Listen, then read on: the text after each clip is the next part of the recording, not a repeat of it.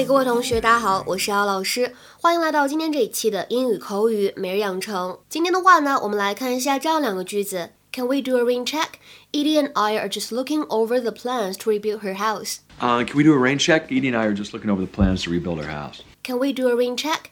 Edie and I are just looking over the plans to rebuild her house. 改天好吗？Edie 和我正在研究她房子的重建计划。Can we do a rain check? Edie and I are just looking over the plans to rebuild her house. 在整句话的朗读过程当中呢，首先我们注意一下，and 和 I 可以连读，就会变成 and I，and I。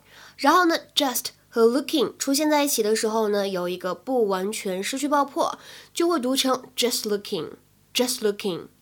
而末尾位置的 rebuild 和 her 当中呢，可以有一个击穿爆破的现象，就会听起来变成 rebuild her，rebuild her house，rebuild her house。Uh, can we do a rain check? Edie and I are just looking over the plans to rebuild our house. 首先呢，先来看一下出现在对白当中的这样一句话：Word of the tragedy would soon spread throughout the neighborhood. But for now, people went about their lives as they always did, blissfully unaware.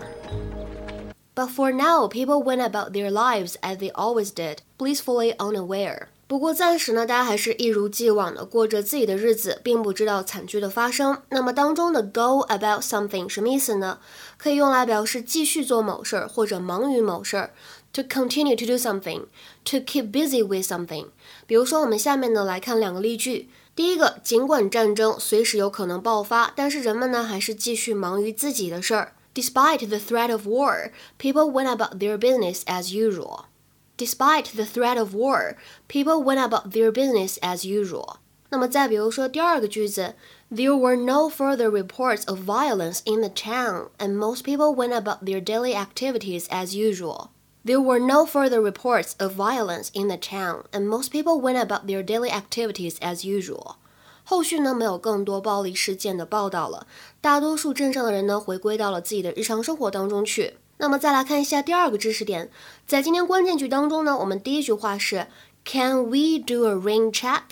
在日常生活当中呢，大家可能都会想到，哎，这个 rain check 是个什么东西？为什么会翻译成改日再约或者来日再约呢？在美式英语当中，rain check 它其实呢本来指的是一种票据或者票根。比如说，我们买了票去参加一个活动，但是呢，这个活动遇到下雨取消了。那么，如果你拿着主办方给你的 rain check，以后呢就可以参加后续的活动。So a rain check can be used to refer to a ticket that can be used later if a game, show, etc. is cancelled because of rain. 比如说，举一个例子，The game was cancelled because of a storm, but we all got rain checks on it. 因为风暴的缘故呢，这场比赛被取消了。但是呢，我们都拿到了改日可用的票据。The game was cancelled because of a storm, but we all got rain checks on it. 那么基本上呢，我们现在日常生活当中见到的时候，rain check 都用的是它的引申义。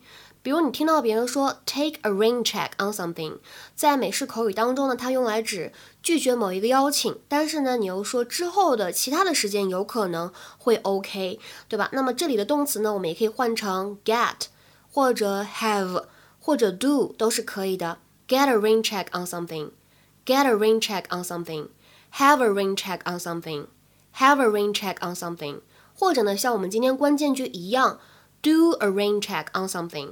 do a rain check on something 都是可以的。那么如果你说 give somebody a rain check，其实呢意思就是和某个人呢之后再约。give somebody a rain check。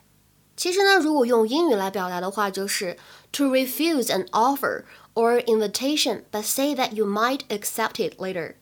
比如下面呢，我们来看一些例句啊。第一个呢是一个对话，第一个人说，Are you coming for a drink? Are you coming for a drink? 第二个人他说，Can I take a rain check on that? I must get this finished tonight. Can I take a rain check on that? I must get this finished tonight. 你要来喝一杯吗？哎，咱能下次再约吗？今天晚上呢，我必须要把这活儿干完。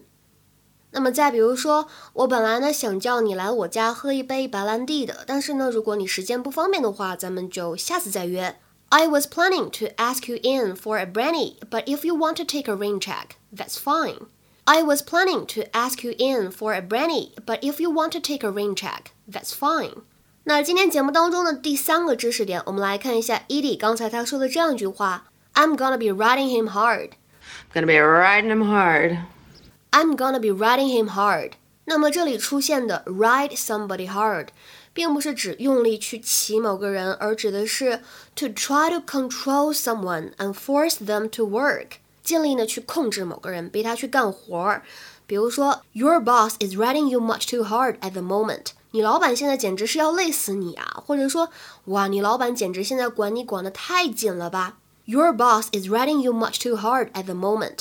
今天节目的末尾呢，请同学们尝试翻译一下下面这个句子，并留言在文章的留言区。抱歉，周二不能赴约跟你一起去吃饭了，但是希望咱们以后还有机会。抱歉，周二不能赴约跟你一起去吃饭了，但是希望咱们以后呢还有机会。这样一个句子应该如何使用我们刚才讲过的 rain check 来造句呢？期待各位同学的踊跃发言。我们今天的节目呢就先讲到这里了，拜拜。